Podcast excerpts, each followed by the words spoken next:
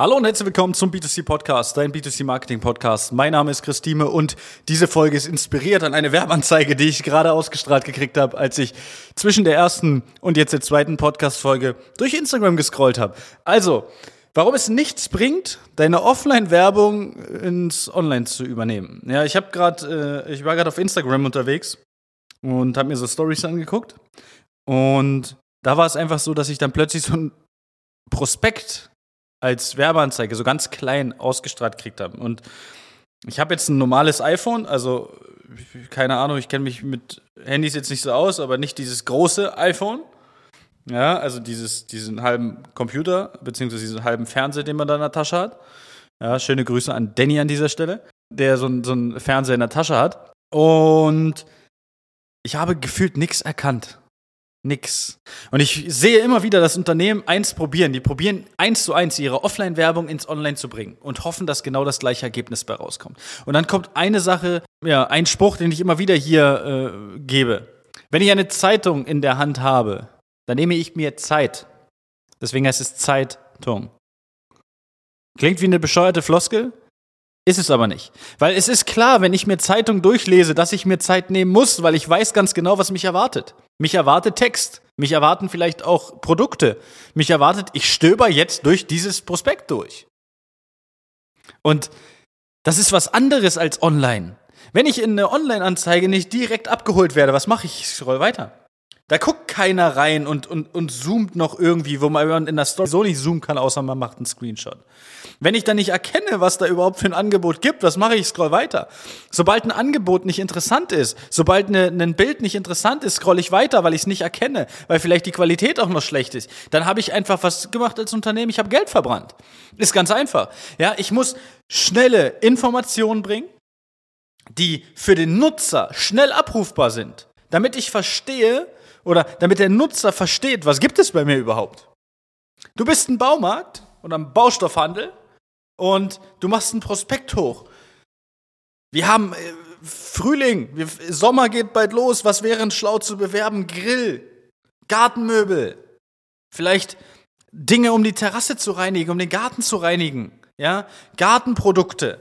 Das wäre doch jetzt schlau. Aber dann im Einzelnen, nicht auf einer ganzen Seite, wo ich kaum noch was erkenne. Das macht keinen Sinn. Du bist ähm, meinetwegen ein äh, Möbelhaus. Wenn du jetzt dein Prospekt, dein, dein, deine Zeitung auch da hochpostest, kein Problem, kannst du machen, aber es wird sich kein, äh, entschuldigt bitte, aber keine Sau angucken. Keiner interessiert das. Keinen. Wir brauchen Informationen, die für uns nützlich sind. Wenn wir da tausend Produkte oben haben, weiß auch der Algorithmus gar nicht, was ihr wollt. Das ist auch so ein Problem.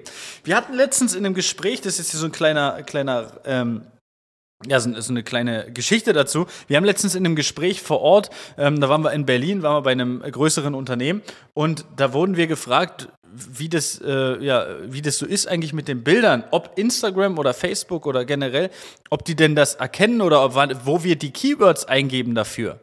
Für das, was auf dem Bild zu sehen ist.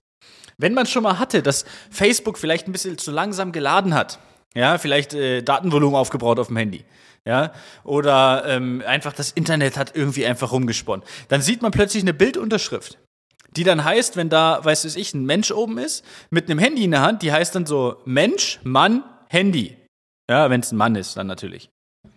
Es wird kategorisiert über den Algorithmus. Und jetzt hast du tausende Produkte oben. Jetzt hast du da einen Gartenschlauch, jetzt hast du da einen Besen, jetzt hast du da äh, meinetwegen irgendwie äh, Rasensamen. Ja, wo soll der Algorithmus hin?